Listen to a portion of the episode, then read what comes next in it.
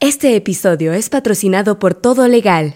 Cada año se publican más de 1.500 decretos y acuerdos que pueden impactar en tu industria. Ingresa a todolegal.app y encuentra la información legal que necesitas. El primer régimen especial que existió en Honduras fue el de zonas libres de zonas libres existe desde 1976 y algo muy interesante es que eh, para el 2015 ya habían 39 zonas francas en el país que generaron alrededor de 146 mil empleos directos y 164 mil empleos indirectos. Esto es Ley Abierta, un podcast donde exploramos desde una óptica diferente el mundo legal y sus implicaciones en las sociedades modernas. Este podcast es producido por Todo Legal y Medios Modernos. Todo Legal es una compañía de tecnología, datos y derecho. Puedes conocer de sus herramientas de investigación y monitoreo legal en www.todolegal.app. Hey, ¿sabías que en la red de medios modernos tenemos tres diferentes podcasts? Y si te gusta este, seguramente te gustarán Fundamentos, Ley Abierta y Status Quo. Busca los programas en Spotify o encuentra los enlaces en las notas de este episodio. Y no te olvides de seguirnos en todas las redes sociales. Y por cierto, Medios Modernos es la primera red de podcast de Honduras. Si quieres contactarnos, nos puedes escribir a info.mediosmodernos.io. Hola, bienvenidos a otro episodio de Ley Abierta. Y hoy vamos a conversar con la abogada Victoria Sonano del Consejo Nacional de Inversiones y vamos a hablar de un tema bastante interesante. Entonces, este tema de los regímenes especiales. Eh, ¿Cómo estás, Victoria? Hola, Rodil. Súper contenta de poder compartir este espacio con todos ustedes y agradecida por la invitación. Este es el segundo episodio que hacemos con alguien del CNI. El primero lo pueden escuchar creo que es hace como unos, eh, uno de los últimos tres episodios que fue con, con la directora, ahora con Jacqueline Foglia. ¿Directora es el puesto o presidenta? sí, fue con nuestra secretaria ejecutiva, la licenciada Jacqueline Foglia, y con la asesora legal Raquel Aguilar. Correcto. Entonces en aquel hablamos un poquito más acerca del funcionamiento del CNI y en este vamos a hablar acerca de, de, los regímenes especiales y que es algo con lo que el CNI se vincula bastante. Ahora tiene bastante relación el CNI con este tema de los regímenes especiales. Así es, los regímenes especiales pues es un tema de, de, de interés nacional para todos los empresarios y nosotros pues en el Consejo Nacional de Inversiones brindamos bastante asesoría técnica y legal referente a este tema en específico. Ok, entonces, ¿te parece si empezamos definiendo qué son los regímenes especiales? Claro que sí. Bueno, los regímenes especiales son un conjunto de normas mediante los cuales se establece un tratamiento aduanero para las mercancías importadas y exportadas. Es decir, que estas mercancías, que son objeto de importación o exportación, reciben un tratamiento que, bien como su nombre lo menciona, especial. Solamente es en el tema eh, aduanero en el tema tributario no hay un tratamiento especial en los regímenes especiales? Reciben, sí, reciben un tratamiento especial, es decir, que tienen, eh, eh, hay exoneraciones en los impuestos, ya sean eh, impuestos tributarios, municipales, impuestos en los aranceles, etc. Creo que uno de, de, los, de los casos o de los regímenes especiales más famosos es el CEDE, el régimen CEDE, pues que ya está derogado. y en ese episodio vamos a mencionar el resto de regímenes especiales que hay. Entonces, eh, también creo que es importante que señalemos dónde en la Constitución se le da vida o dónde se permiten o se habilitan los regímenes especiales. Si nos pudieras contar un poco de eso, Victoria. Claro que sí. Bueno, es importante eh, que hagamos un análisis, ¿verdad? Que hagamos un análisis en, en, de nuestra Constitución de la República. Y es interesante porque hay un artículo que menciona ciertas libertades referente al comercio en el país y específicamente el artículo 331 de la Constitución de la República menciona que el Estado no solamente reconoce, sino que también debe garantizar y fomentar las libertades de inversión, de comercio, de industria, de contratación de la empresa. Entonces, eh, vemos que todas estas libertades o todas estas actividades del comercio y de la industria son fomentadas por, por el Estado. También tenemos el artículo 245, en el cual se mencionan diferentes eh, facultades del presidente de la República y detalla específicamente que deberá conocer los temas relativos al territorio nacional, a la soberanía, las concesiones, todas las obligaciones financieras de la, para la hacienda pública.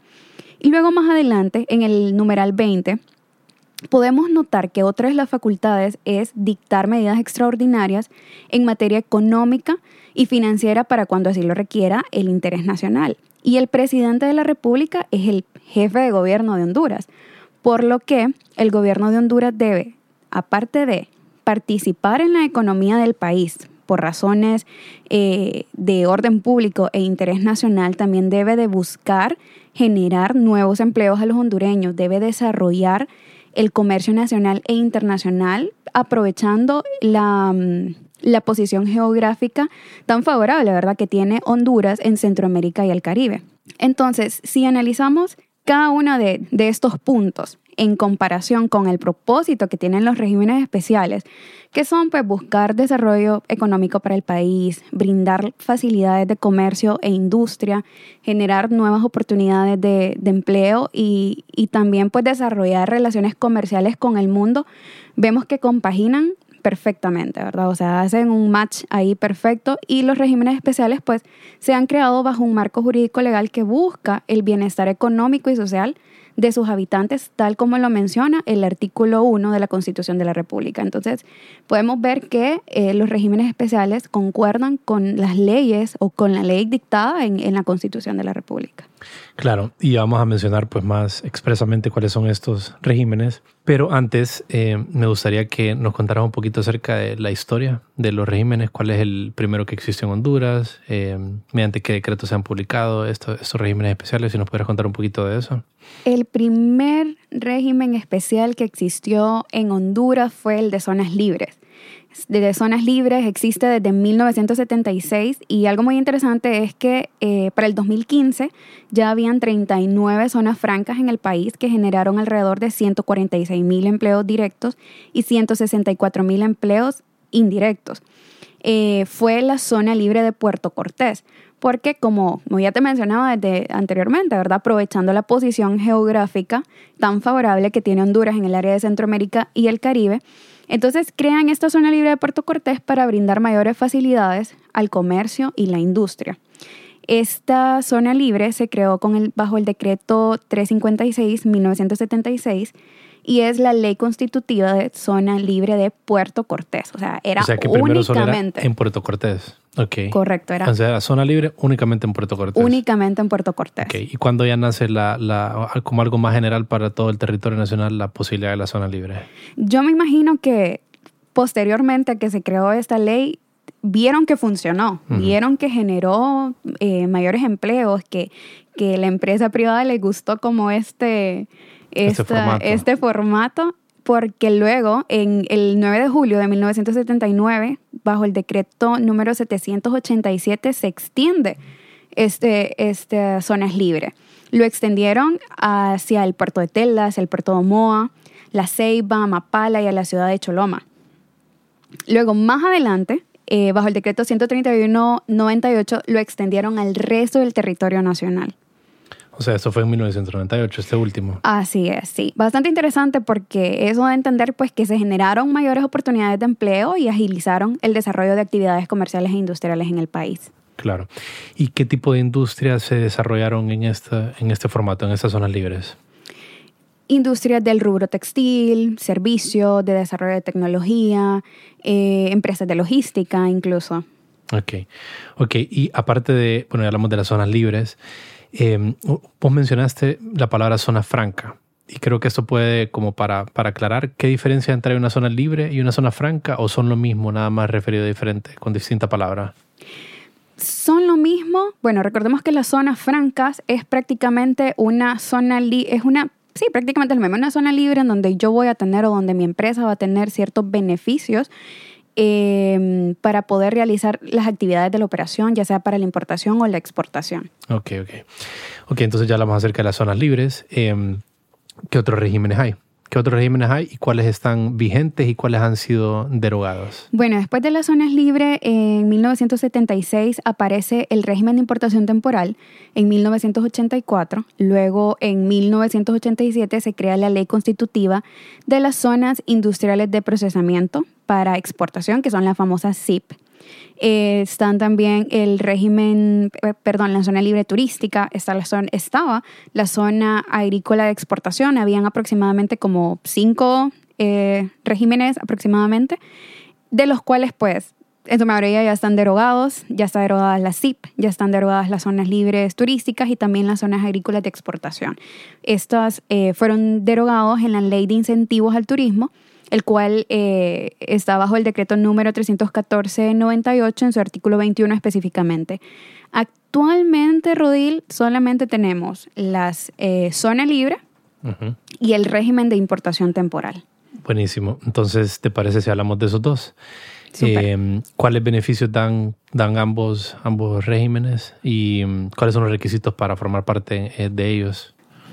Sí, bueno, uh, las zonas libres eh, es un área, bueno, como, como ya lo habíamos mencionado, es un área del territorio nacional bajo vigilancia fiscal y sin población residente, ¿verdad? En estas zonas libres pueden establecer si pueden funcionar empresas, eh, ya sea de capital nacional o ya sea de capital extranjero, ¿verdad? Dedicadas a actividades comerciales e industriales de exportación o reexportación.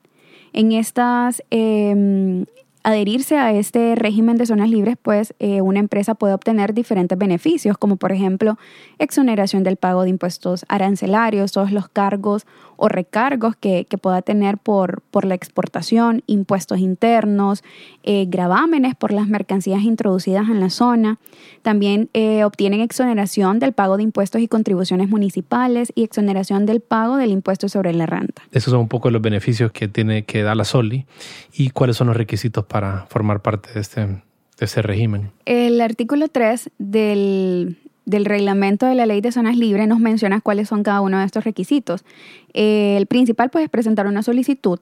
Eh, la solicitud se presenta en la oficina que se encuentra en Plaza Santa Mónica en el segundo nivel y es una solicitud en el cual se debe de detallar pues toda la información general de la empresa como el nombre, denominación social, eh, a lo que se va a dedicar la empresa, el monto de su inversión, debe de presentar un plano descriptivo del inmueble, el título de propiedad del inmueble y en caso que no sea el titular de la propiedad, entonces debes de presentar un contrato de arrendamiento, el cual debe de ser eh, por un plazo no menor de cinco años, eso es bastante importante, copia del, registro tributario, eh, carta poder del representante legal, fotocopia de su escritura, de su escritura pública. Debe de presentar también eh, un poder de representar, deben de presentar o de acreditar que tienen un representante legal permanente, ¿verdad? De la empresa, es decir, una persona que tenga todas las facultades eh, civil, mercantil, laboral, todo lo que sea necesario para el, buen funcionamiento de la operación de la empresa. Ok, ¿y qué tipo de empresas se pueden adherir a este, este régimen? Bueno, eh, aquí hay algo bastante interesante y es que son cuatro tipos de empresa. Eh, eh, en base a su operatividad y en base al tipo de actividad que, que vayan a realizar.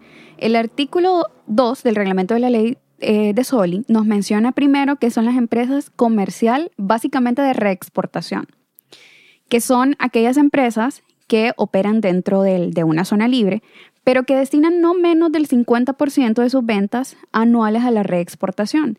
Es decir, Ojo que dice reexportación y no exportación. ¿Por qué? Porque son aquellas empresas que eh, tienen, tal vez han traído o han importado algún producto, alguna maquinaria, qué sé yo, pero no realizaron ningún cambio a esta maquinaria o a este producto, no le realizaron ninguna transformación, o sea, tal como importaron o ingresaron estos productos a la zona libre y lo van a eh, lo van a reexportar, es decir, lo, van a mandar afuera de regreso, pero exactamente igual que como entró.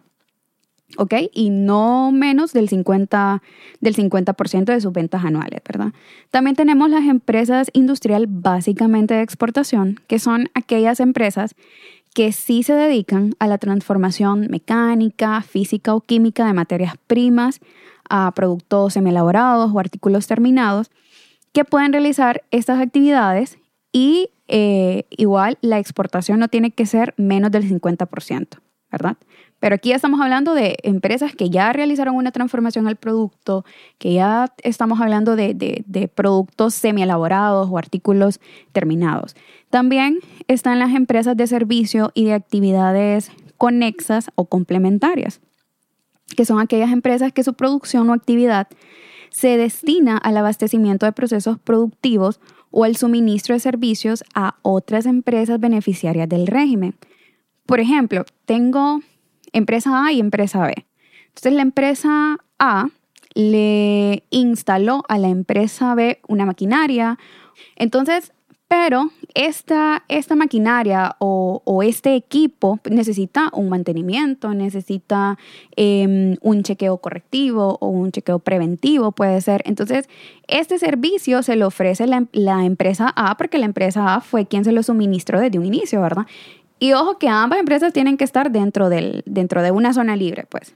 Entonces, eh, ahí es permitido porque la zona A le va a ofrecer este servicio a la, a la, perdón, la empresa A le va a ofrecer este servicio a la empresa B.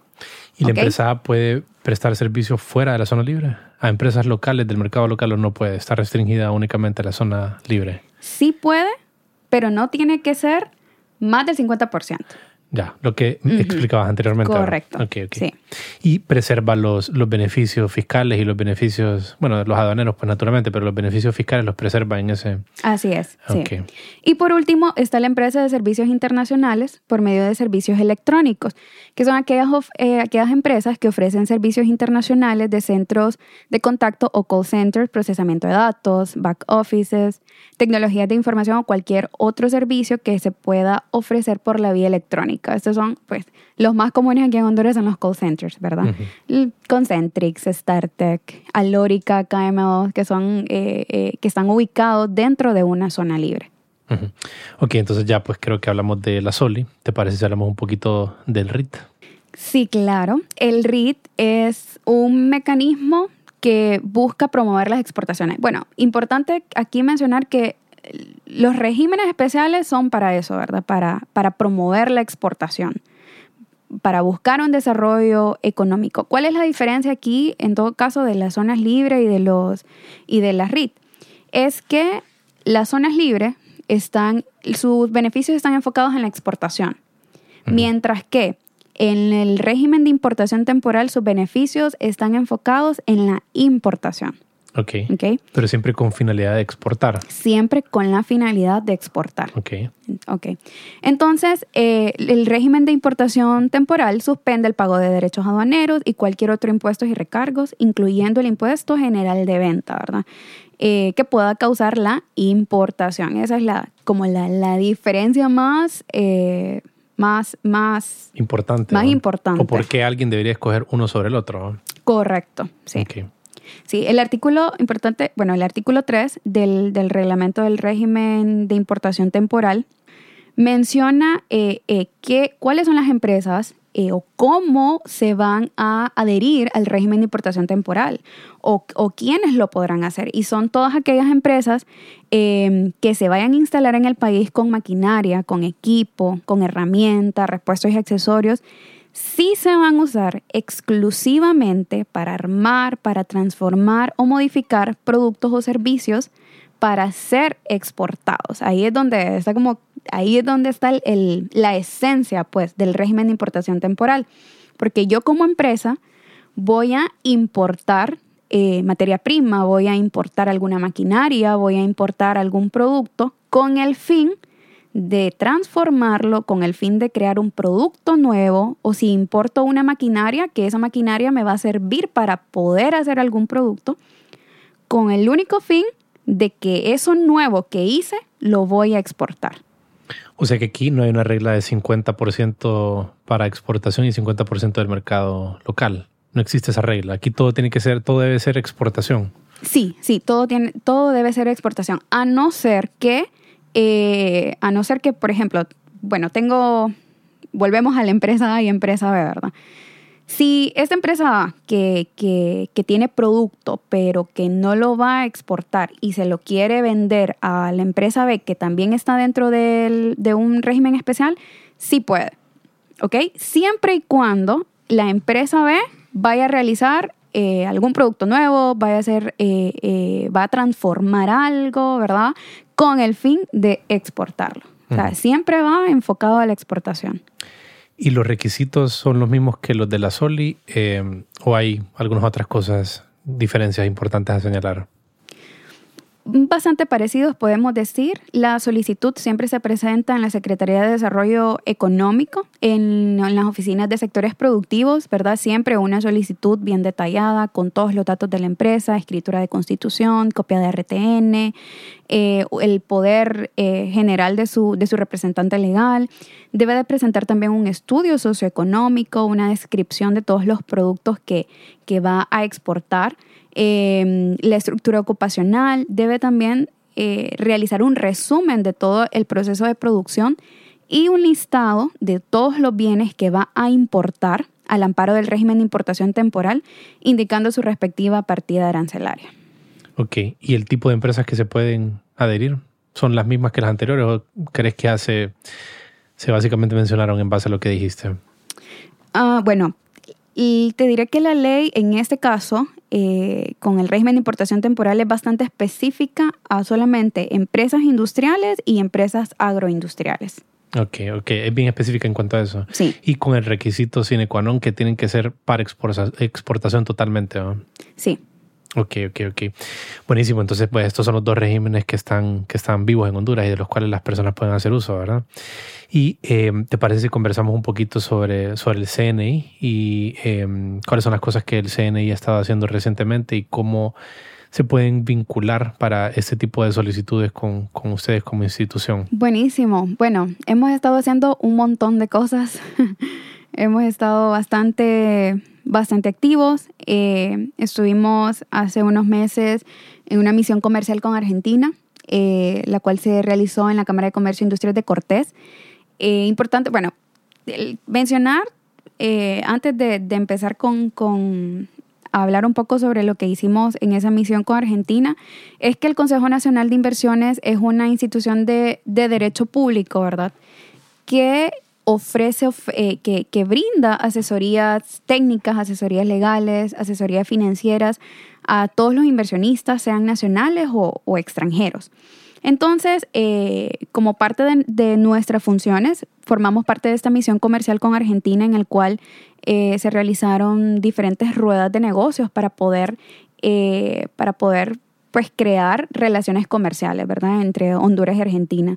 También hace unas semanas impartimos una, una conferencia acerca de la importancia del arbitraje de inversión en el mundo globalizado y sus beneficios en la captación de inversión. La realizamos con el Centro de Conciliación y Arbitraje de, de la Cámara de Comercio e Industrias de Cortés en el cual pues tuvimos la, presencia de, bastantes abogados y estudiantes, ¿verdad? Aquí de, la zona norte, estudiantes de la carrera de Derecho de la zona norte.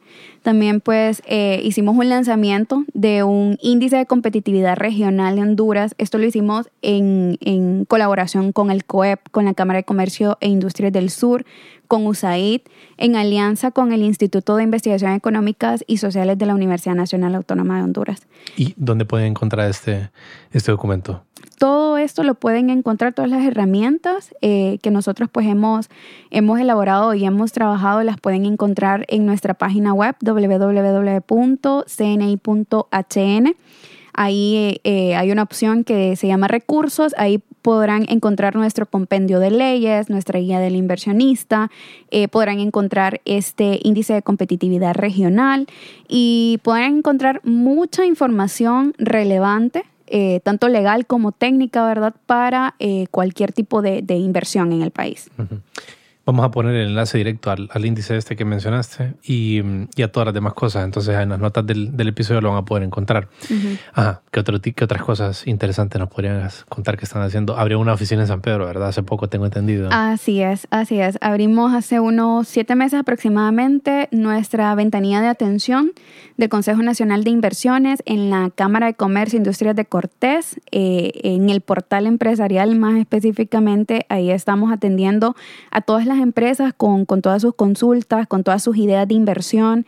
Eh, nosotros ofrecemos también el servicio de acompañamiento, ¿verdad? Que en cualquier tipo de, controversia que ellos puedan tener o, cualquier problemática o cualquier atraso en los procesos de operatividad, entonces ellos pueden, nos pueden solicitar el servicio de acompañamiento y nosotros pues tratar de agilizar todos, todos sus procesos. Ellos siendo los inversionistas. Sí, Sí, ellos siendo los inversionistas o un empresario, que también, eh, bueno, lo, lo que nosotros recomendamos es que se puedan certificar como inversionistas. Esto lo hacen a través de nuestro registro de inversionistas, ¿verdad? Lo pueden hacer aquí en, en San Pedro Sula a través de la, de la, ventanilla que está en la Cámara de Comercio, eh, el cual pues le brinda diferentes beneficios que, por ejemplo, si son inversionistas extranjeros, eso les, eh, les agiliza su, su... Su residencia o su... Correcto, ¿verdad? Sí, les agiliza su residencia. Eh, se, le, se le invita por, también a diferentes eventos, se le brinda una, mm, eh, una asesoría pues más personalizada, se le, mm, se le envía toda la información relevante respecto a su rubro de inversión.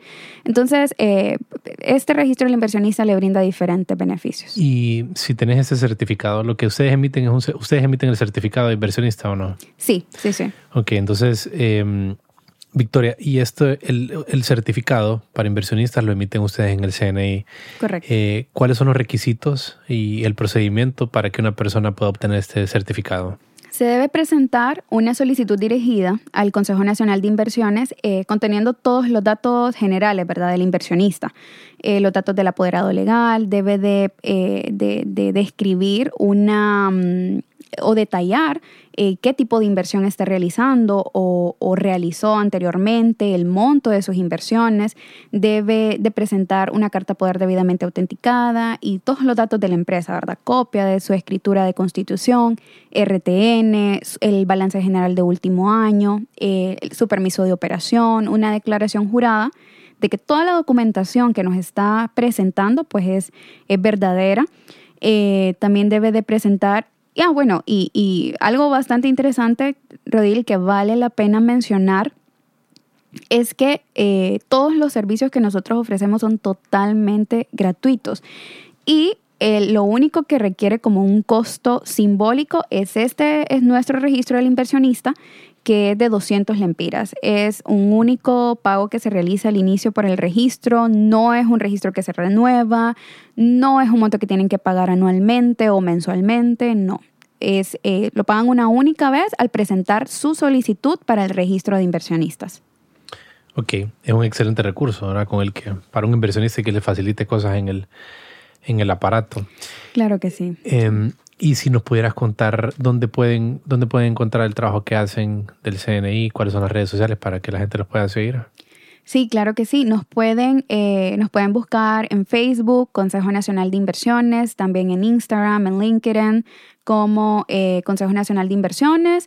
Eh, ahí pues van a encontrar todos los eventos que tenemos, que tenemos programados, toda la información relevante, todas las capacitaciones, conferencias, foros de los que hemos participado y también pues eh, encontrarán bastante información importante acerca de temas legales relevantes.